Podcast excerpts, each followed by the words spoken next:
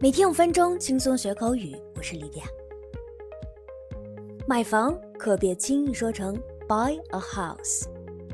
那 buy a house 是什么意思呢？house 指的是独门独院，基本带有车库和庭院草坪的房子，相当于国内的别墅。当你说 buy a house，意思是买了个别墅。如果有钱人买栋房子，就可以这么说。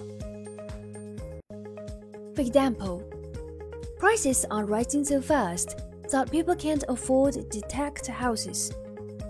房价上涨得如此之快，人们已经买不起独栋房屋了。还有一个类似的单词，villa，别墅、花园住宅的意思。这个单词要比 house 更加豪华，它多用于休闲度假。那我们常说的买房，基本上指的是买一个楼层的一套房子。在美式英语中常说 apartment，英式的表达是 flat。所以买房就是 buy an apartment or buy a flat。我们来看 apartment 在英文词典中的解释：a set of rooms for living in。 especially on one floor of a building. For example, they have a house in the country and a flat in Manchester. 他们在乡下有一栋房子，在曼彻斯特有一套公寓。接下来我们聊一聊搬家怎么说。搬家可以直接用动词 move。For example, we are moving to Paris 我们要搬到巴黎去了。那在英式英语中，我们则常用 move house。For example, we are moving house next week。我们下周要搬家。那如果你要强调搬进去，可以说 move into or move in。For example, they've bought a new apartment but it will need a lot of work before they can move into it. 他们买了套新房子，但搬进去之前还有许多工作要做。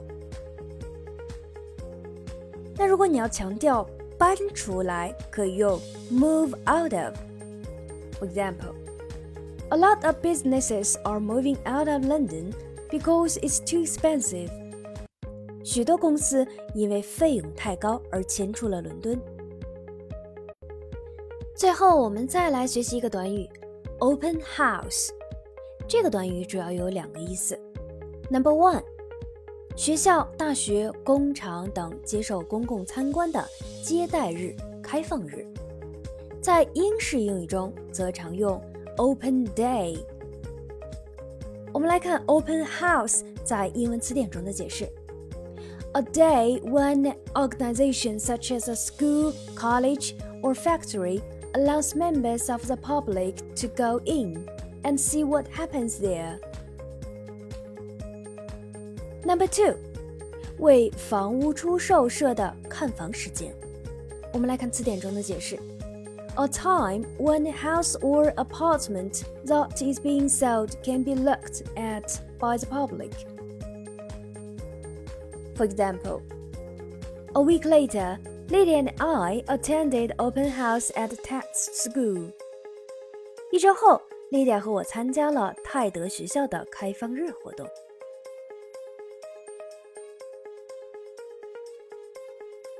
好的，我们今天的内容就是这些，你都学会了吗？See you next time. Bye.